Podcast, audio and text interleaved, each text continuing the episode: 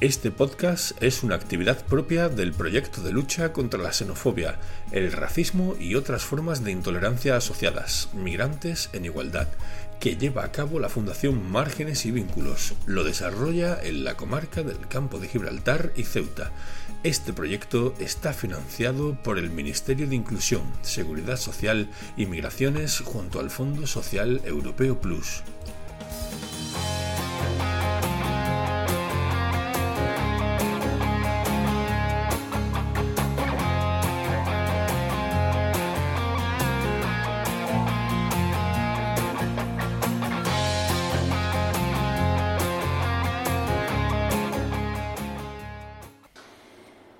Tardes, bienvenido, bienvenida, bienvenide. Un día más a nuestro podcast, no vengo a hablar de racismo. Eh, bueno, hoy ya el séptimo podcast ya, ya parece que no, pero esto va cogiendo color. Y hoy tenemos con nosotros a Manuela Rivero, psicóloga de profesión y técnico referente de nuestro centro de- del Centro de Puertas Abiertas que hay en Algeciras de la Asociación Humano con Recursos. Bueno, bienvenida Manuela. Gracias. Preséntate así un poquillo para quien no te, Pues no nada, yo soy Manuela, soy natural de San Fernando, pero vine aquí a Algeciras por motivos laborales. Desde 2015 pues trabajo con, empecé trabajando con personas privadas de libertad, después con, en casas de acogida con personas migrantes y ahora actualmente, como nos ha dicho, pues estoy de coordinadora en el centro de puertas abiertas con personas sin hogar. Muy bien, muy bien. Y bueno, hoy traemos un, tema poco común, Manuela, pero no porque no, no, se, no exista, sino porque se habla poco de él y se conoce poco, ¿no? que es el tema de la aporofobia. Danos un poco de luz sobre este concepto, sobre esta temática. Pues la porafobia se define como el odio, miedo o rechazo a la pobreza y a toda persona que sea pobre. Desde en 2021, pues en España se introduce en el Código Penal como un agravante para lo que es el delito. Y entonces en esta ocasión, pues España se pone a la cabeza de la lucha contra la, la porafobia. Eh, lo demuestran las 33.000 personas que viven actualmente en situación de, de sin hogar aquí en España. 33.000 personas que se dice pronto. Se dice pronto, compañera. Se dice pronto. Es, es duro eso, ¿eh? Los datos. La, la diferencia entre aporofobia y xenofobia o racismo es que socialmente, como tú has dicho, ¿no? que se discrimina, eh, no se discrimina ni margina a personas inmigrantes eh, o a miembros de otra etnia cuando estas personas tienen patrimonio y sin embargo con la, eh, cuando hay este agravante, digamos, como es la eh, va encaminado un poco al tema de recursos económicos, ¿no? Sobre todo en personas migrantes, me refiero.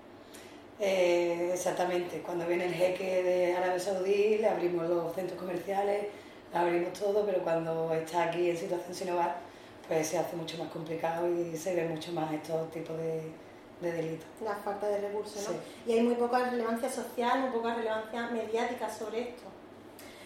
La porafobia, desgraciadamente, es un problema social que está muy in- invisibilizado, ¿no? Como hemos estado hablando anteriormente. ¿Cuál es vuestra experiencia desde, desde vuestros recursos, Manuela?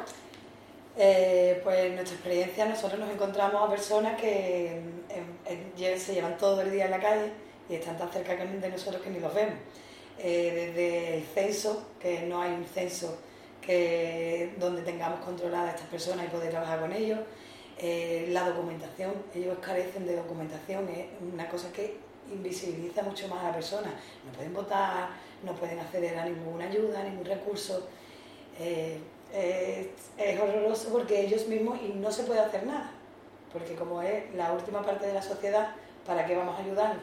Pero gracias a- al estado de bienestar y a todos los recursos, pues cada vez se están destinando más fondos para estas personas y se van incluyendo más en lo que es el estado de bienestar. Sí, se cuenta con ello. Lo habíamos hablado antes, ¿no? Que me habéis dicho, por nuestro centro ya han pasado a día de hoy, que estamos en agosto de, de 2023, 165, si no me equivoco, Correcto. 165 personas en Algeciras. Que, Sí. es, que, es que estamos hablando de muchísima gente. Eso es. Eh, normalmente yo creía que ahora en verano iba a bajar un poquito el, el número, pero mm, todo lo, contrario, Todo lo contrario. está subiendo. Nosotros tenemos 22 plazas, pero cada vez, cada día pues dejamos a dos o tres personas en la calle porque no tenemos más espacio. No podemos tampoco hacinarlo, tenemos que darle su dignidad y también el personal es poco y no, hacemos lo que podemos. Con los recursos que tenemos. Eso es, es que no... no- Efectivamente. ¿Qué ¿Cómo es el día a día? Bueno, primero eso, vamos a hablar de cómo es el día a día en un centro de puertas abiertas. Está bien dicho, ¿no? Sí, centro de puertas abiertas. el centro de puertas abiertas es un centro, la tipología es un centro de baja exigencia. ¿vale? Esto significa que ellos pueden llegar con consumo. Eh, la exigencia que se les exige a ellos mucho menos. Si ellos llegan borrachos o que han bebido y se meriendan, se dan su ducha y se acuestan, no tienen ningún problema, nosotros los admitimos. El problema es que lleguen borrachos y tengan alguna trifulca, entonces cuando le hacemos la expulsión abrimos de 7 de la tarde a 9 y media de la mañana, ellos llegan a las 7, pues tienen hasta las 8 para asegurar, asegurarse su plaza. Esto lo hicimos en medida para que creara el menor impacto en el barrio, para que no se formaran las colas. El tener que buscarte un sitio donde dormir, esto crea eh, una incertidumbre y una que desde las 2 de la tarde pueden estar en la cola esperando para que no se queden sin plaza. Entonces lo hicimos para quitar las colas y para que los vecinos no, no vieran no, no tuvieran este problema. Hasta las 8 pueden entrar, se van duchando, van merendando, es como una gran familia. Mientras que unos se van duchando, pues otros van merendando y así van poquito a poco. A las 8 ya terminamos lo que cerramos la puerta y ya pues depende del día pues podemos hacer talleres de español porque tenemos mucho muy grandes que las barreras idiomáticas son... Todavía más, lo dificulta más, lo una dificulta una... Eh, entonces, hacemos talleres de español, hacemos talleres de, habilidades sociales, el autocontrol es lo que tiene más déficit este tipo de personas, este colectivo en eh, autocontrol, por eso eh, el que tenga más peleas, más discusiones, pero autocontrol, autoconocimiento, de inserción laboral, en los casos que sí estamos y se puede insertar laboralmente, pues entrevistas, el, hacer los currículums lo intentamos, de hecho, de 8 a 9, porque a las 9 ya cenan, ¿vale? La cena es hasta las 9 y media, de menos cuarto, y a las 10 y media, ahora horario de verano, pues se acuestan a las 11 de la noche, y ya el descanso hasta las 8 de la mañana que se levantan, hacen su desayuno, se asean, eh, también hacen, lo tenemos dividido por grupos, por equipos, que cada equipo pues tiene una responsabilidad, cuarto de baño, lo que es la zona de donde duermen, las cocinas y lo que es el patio. Esto lo hacemos para que entrenen eh, las habilidades de la vida cotidiana. Nuestro objetivo es que salgan de la calle, que salgan de esta situación. Entonces, muchos, por desgracia, de esta situación de vivir en la calle tanto tiempo, descuidan su higiene, descuidan la higiene de su casa y eso es lo que intentamos hacer el día a día. Esto, como tú verás, hay muy pocas horas y muchas cosas que hacer. Muchas cosas Entonces siempre estamos, pero se demuestra que, que adquieren las habilidades necesarias y que eh, en la recompensa del mejor equipo pues un helado. Y ese helado para ellos es como si le diéramos mil euros todos los días.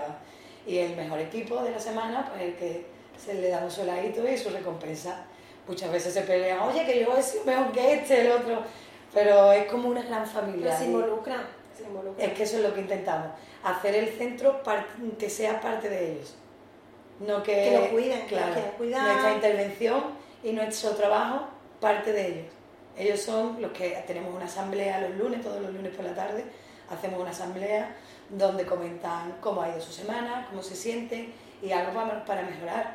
Pues tuvimos un problema con las duchas, porque eran muchos y en invierno pues en la ducha el agua caliente no llegaba para todo. Y ellos fueron los que, pues Manuela, media hora antes, los que se quedan duchar por la mañana, se levantan media hora antes y así no intervienen cuando se levanten ya y parte de ello todo. Eh, si quieren, eh, los, acostamos ahora a las 11, pero porque ya han dicho, Manuela, déjame un poquito, que hace mucho calor, vamos a ver. Vale, si ustedes respetáis y ustedes vayan a estar bien hasta las 11 de la noche, nosotros, y a base de eso, pues nuestro trabajo es mucho, es más fácil también. Porque una parte mediadora también con, la, con esta población. Claro que sí. Y lo, como tú has dicho antes, Manuel, hay mucha dificultad en un centro de baja exigencia, si son personas que consumen evidentemente en el centro no se puede consumir, pero si ven que han consumido, pues eh, no se les va a decir nada. Eh, ¿Qué porcentaje de población realmente consigue después una reinserción? Vamos a llamarlo así, porque bueno. Es, que esto es un poquito complicado, ¿vale? Porque nuestro trabajo es un trabajo que es muy lento y es muy sensible. Puede haber un día malo donde recaigan, Estamos hablando de personas que tienen patologías duales, trastornos mentales con adicción. La adicción, mm, todo el que sepa y haya trabajado con ella se sabe que se contempla la recaída. Las recaídas son parte del tratamiento. Entonces es muy complicado. Un número, mm, lo que te puedo decir, derivaciones a centros de más exigencia, como es Hogar Betania, como es Cruz Blanca, Aquí en la eh, en la zona, ¿vale? Nosotros podemos conseguir el 60-70%, que, que digamos que consigan mayor exigencia y en otros recursos los preparamos para, mm, desde nuestra baja exigencia, los preparamos para que sean capaces de tolerar más exigencia. Y eso sí, un 70 o un 80% podemos decir que los derivamos a otros recursos de mayor exigencia. Los cronificados, ese es el problema. Las personas que están cronificadas es muy difícil de que puedan reinsertarse. Si podemos, es que la mejora nosotros la contemplamos desde que entran en nuestro centro. Ya quitarle de la calle, quitarle de un frío, de un calor, eso ya es mejorarle su vida. Que vayan, hay algunos que tenemos que trabajar con ellos en el control del esfínter. Entonces, que, que vaya a hacer pipí, que vaya a hacer caca para nosotros es un logro. A lo mejor ese hombre no está capacitado para ir a un centro de más exigencia, pero si controla y tiene su higiene. y- Ya. entonces, hay muchos perfiles. En nuestro centro tenemos tantos perfiles como personas entran. Con esto de la pandemia también ha cambiado mucho eh, lo que es el perfil de las personas sin hogar. Personas que perdieron su trabajo, en unos meses no pueden pagar su casa, pierden su casa y se ven en, en un centro como el mío. ¿Qué pasa? Que con ellos es mucho más fácil trabajar. Porque en un ambiente normalizado hasta Claro. hace muy poco tiempo. lo, me- le- lo orientamos, le hacemos currículum, lo mandamos, lo derivamos a otras entidades y en un mes, dos meses están fuera del centro. Pero eso te puedo hablar de un 30%, de los que sí se van ya y tienen su trabajo y lo demás es muy poco, es a largo plazo y, y es muy lento y muy sensible, porque es como te digo. Es un que- trabajo lento y desgraciadamente con escasos recursos. Eso es lo malo, que es que no hay centros especializados para este tipo de personas. No hay un centro que, que tú puedas tolerar lo que es el consumo como hacemos nosotros. Consume fuera, vale. Dentro no consume, pues ya estamos haciendo una reducción de daño. Claro. Que también tenemos a un hombre, por ejemplo, que desde las 7 de la tarde él es alcohólico, pero desde las 7 de la tarde que vamos a recogerlo nosotros hasta las 9 y media de la mañana Está no toma alcohol. Entonces es una reducción de daño. Hay que trabajar muy de diferente manera con unas personas que con otras. Eh, no te puedo decir un, venga, pues 50 personas han, Porque se han para él es un avance muy grande. Claro, en realidad. claro que sí. Y mandamos a comunidades terapéuticas, como te estaba comentando antes. Y tú lo mandas y a lo mejor no termina el tratamiento, después de cuatro meses te vuelven y tú dices, ya estás aquí otra vez, cuando tú ya te lo habías apuntado en la reinserción. Entonces es muy complicado decir un porcentaje en el colectivo con el que estamos trabajando.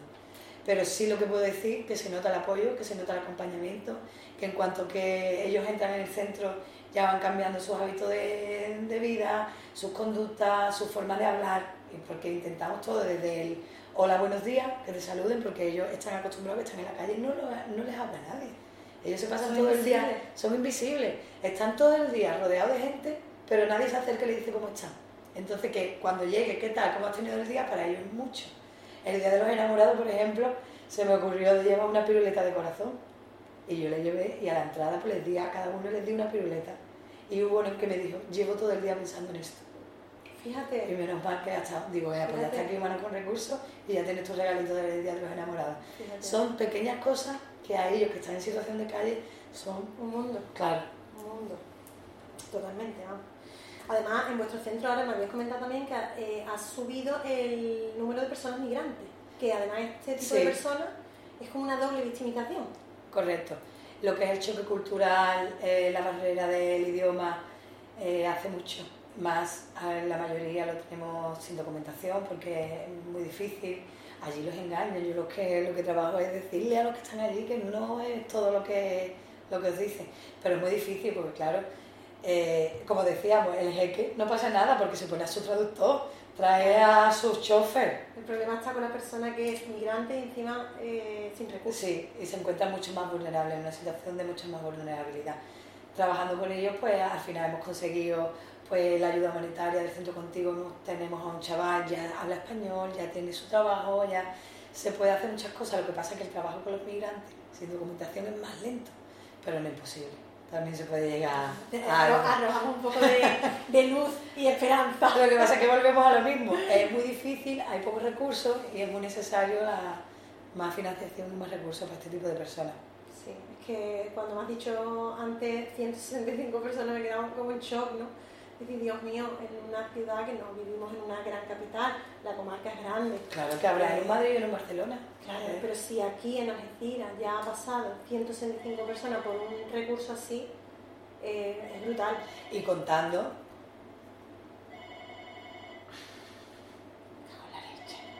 Le digo, normalmente no cortamos nunca, Foto más. Foto más, foto más. pero bueno, sabemos dónde nos hemos quedado, por eso entonces digo, bueno, bien, ¿Y yo qué le decía? Contando que qué. contando bueno, que si no da igual. Ah, vale, ya. Es que suena. Desconéctalo, desenchúfalo. Es que también haciendo el router y no quiero liarla. Ah, Bueno, vamos a intentar. Eh, no, no, no, vale, así no se me nada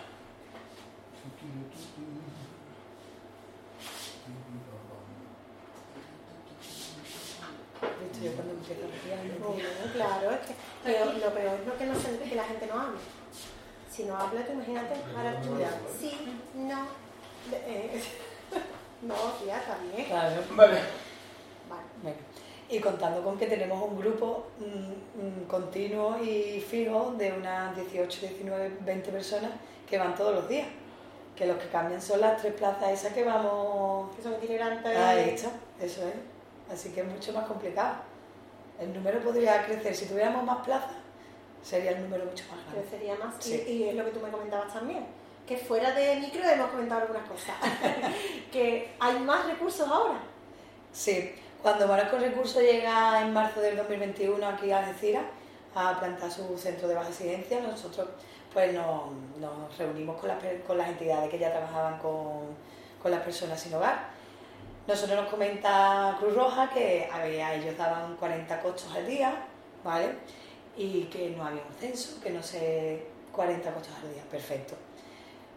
Ahora, actualmente, Cruz Roja da 80 cochos al día.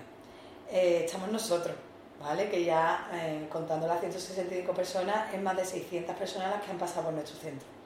Está Cruz Blanca, ha creado una unidad móvil que todos los jueves sale a calle a detectar a personas sin hogar. El Nuevo Hogar Betania tiene el centro de día y tiene un piso de, de emancipación o de semiautonomía. ¿Hay más recursos? Y hay más personas en la calle. Entonces eso es lo que teníamos que reflexionar, que qué estamos haciendo con los fondos que están, que están viniendo de Europa, porque la Agenda 2030 está muy bien, los fondos se destinan, pero ¿qué estamos haciendo con estas personas? Porque si hay más recursos, hay más dinero y hay más personas en la calle, algo es que no estamos haciendo bien. ¿En ¿Dónde están? Hay que detectar, hay que reflexionar. Porque las de- entidades nos estamos partiendo la cara, tienen- vamos a la calle, estamos con ellos, pero es que lo que nos encontramos es que cada vez más, cada vez más, y no es un efecto llamada, esto es un efecto de que ya está aquí desde hace mucho tiempo. Lo que pasa es que no estaban contabilizados, no estaba visibilizado y no se sabía que existía. lo que decíamos. Mira, según una, te voy a leer unos Sí. datos, ¿no? Según una investigación realizada en el Observatorio de Delitos de Odio contra Personas sin Hogar, en España el 47% de las personas sin hogar ha sufrido un delito de odio por aporofobia. Y de estas personas el 81% habría sufrido delitos en más de una ocasión, bien sido eh, reincidentes, digamos, vi- revictimizados. Solo el 13% de las personas de esas 81, eh, de esas 47, perdón, Solo el 13% de las personas sin hogar que ha sufrido un delito de odio por aporofobia denuncian los hechos. Esto volvemos a la invisibilización que hablábamos antes. Ya no solo que sea invisible para la sociedad, sino pa- o sea, para la persona de a pie, la que estás pasando, que tú no te das cuenta ni de, de lo que hay a tu alrededor aquí mismo, ¿no? En tu ciudad, sino para la sociedad en general. Si no se denuncia, es como que no pero es que ellos no lo asumen como delito. Ahí está. Es el Ahí es donde queremos Que llegar. están tan ese- acostumbrados, ese es el problema de los delitos de odio, nos lo encontramos en todos los ámbitos. Ujú. Racismo, xenofobia, porfobia, el- mm, en el tema LGTBI, aunque hay menos, ahí se está haciendo un trabajo más, más incipiente, ahí se está trabajando porque hay más, más casos de denuncia. Pero es que di- dice, lo que he podido rescatar, ¿vale? En 2022, 17 delitos en España por aporofobia, con una variación con respecto al 2021 del 70%. Es decir, el 70%, 10 delitos se denunciaron en 2021 y 17 en 2022. Pero que hay muchos más. 17 denuncias. Entonces, 17 casos que no significa que hayan sido los únicos, sino que eh, hay una elevada infradenuncia, no detectan. Sí. Y además que eso que no se detectaron. Nosotros cuando estuvimos al borde de, de tener que denunciar a la Asociación de Vecinos de- del barrio donde nos encontramos ahora mismo, porque nosotros ya nos fuimos del otro centro porque eh, los vecinos estaban en contra del centro. Eh, al principio sufrimos, en el otro centro sufrimos hasta un cóctel molotov cuando estábamos eh, reestructurando lo que haciendo las obras. Un cóctel molotov, si hubieran estado ellos dentro, ¿qué hubiera pasado? Pancartas mm, pintadas que nos querían fuera. Entonces se llegó a un acuerdo con los vecinos que el 31 de diciembre del 2022 nos íbamos. Vale. Hemos estado trabajando y finalmente nos fuimos. Mm, Cuando nos fuimos, no, los vecinos, eso que tanto se quejaban y tantas pancartas ponían, el, el día que nos fuimos fue muy significativo y muy emotivo, porque salieron por la ventana y yo, es que me, Te emociona, Me emociona. te emociona. salieron por la ventana llorando, igual que nosotros. Pero ¿por qué os vais? Si ya nos hemos acostumbrado, si no hacéis ruido, si no... Bueno, pues nos tenemos que ir ya, chavales, estaban todos ellos porque ellos colaboraron en el traslado y todo. Pero claro, llegamos a otro centro, llegamos a otro barrio, con más pancartas, con más vecinos en la puerta, incluso esta vez nos tuvo que, que escoltar la Policía Nacional.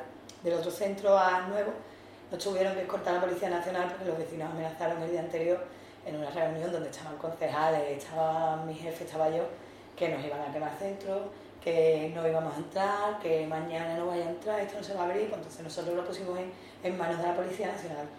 Ellos crearon un dispositivo donde a nosotros no nos pasó nada, pero claro, estaban abandonando un centro donde un barrio donde no querían, no los querían. Y venían a otro nuevo donde tampoco los querían, lo estaban recibiendo con cartas a gritos de fuera, fuera, que hicieron ellos agachar la cabeza. Es que no había otra opción que agachar la cabeza. Claro, yo esto lo estuve trabajando tres o cuatro semanas antes, lo estuvimos trabajando con ellos. Vamos a recibir insultos, vamos a recibir, no se nos escucha, no se nos escucha, vamos para adentro y hacemos lo que hacemos siempre.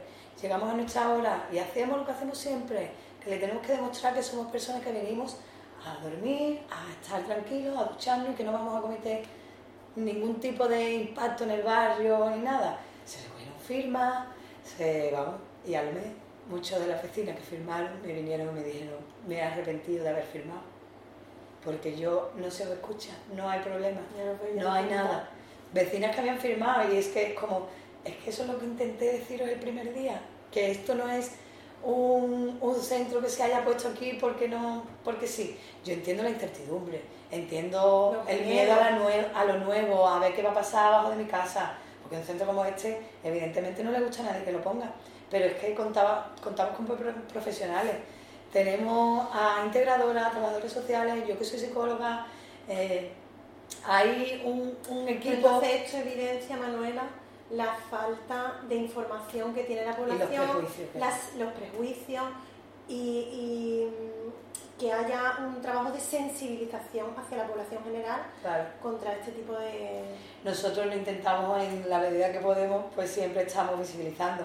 Hoy en día recibimos donaciones de los vecinos, eh, todo es, si cambian de ropa por la ropa que no les sirve, nos lo traen. Ya ahora los vecinos ya han cambiado, ¿pero por qué? Porque ya los conocen, ya nos conocen a nosotros. Pero de primera era eso, y Humanos con Recursos se, se planteó un- el denunciar, pero claro, ¿a quién denuncia? Teníamos a 60, 80 vecinos en la puerta con una pancarta. Es que no podíamos denunciar a nadie en concreto. Eso fue, eh, emitimos un comunicado en nuestras redes sociales y a partir de ahí todo fue mejorando. El tiempo también jugó de nuestra parte porque hubo un temporal cuando que, impidió la, movilizaciones. Pero claro, ya una vez que entrábamos en el centro no- nosotros no nos enterábamos porque entramos y la disposición es que damos la, la espalda, digamos, a lo que es la puerta y ya nosotros entramos. Pero lo que era ese momento de entrada, con su- esas pancartas fue duro, tanto para nosotros como para ellos, porque agachando la cabeza, yo lo único que recuerdo es que yo decía, no tenéis que agachar la cabeza, ustedes no sois los que tenéis que agachar la cabeza. ¿Dónde está ese intentar que estas personas vivan en dignidad? Claro, es que supuestamente vivimos en un estado de bienestar y es un bienestar para todos. No para solo los que tenemos casa, trabajo y vivimos de una manera normalizada. Porque por desgracia yo me he encontrado trabajando con ellos que hay, la vida te pone en situaciones que muchas veces Tú no, eliges. No eliges. Tú no eliges. Y desgraciadamente esta situación de sin hogar es la única que podemos decir que nadie está a salvo de ella. La vida te da un golpe y te ves en una situación sin hogar. Y si no tienes, y si no cuentas con redes de apoyo y no cuentas con gente, te ves en la calle. ¿Cuánta gente se ha divorciado y la casa y no sé cuánto y se ha visto en la calle? Es que podemos ser cualquiera de nosotros. Eso es lo que tenemos que ver. Tenemos que tener presente Entender. para y estar sensibilizados para no. eh, Claro, pero como a las personas sin hogar se les tacha de que si son unos yonkis, tienen lo que se merecen, se la han buscado porque son unos flojos, pero no es, no es verdad. Si tú a un enfermo mental no le das tu tratamiento, no se va a estabilizar, no se va a compensar, no, no puede trabajar. Entonces primero hay que ver lo que le pasa a la persona para después poder educar y poder decir, poder trabajar con ella. Y la verdad es que cuando se quiere, y ellos quieren Ay, mucho... Cuando has dicho eso me ha recordado la frase de una película eh, que decía, dice, me resulta gracioso que se espere de un enfermo mental que actúe como si no fuera un enfermo mental. Claro, es eso. Eh, increíble. Bueno, Manuela, muy interesante todo lo que nos estás contando. Hay que Yo si me río mucho me lo dices, ¿eh? No, no, no, hay que visibilizar esto. Es importante que, la- que las personas tengan la información, estén sensibilizadas con este tema y mm, que no una persona por estar en situación de calle puede recibir cualquier trato.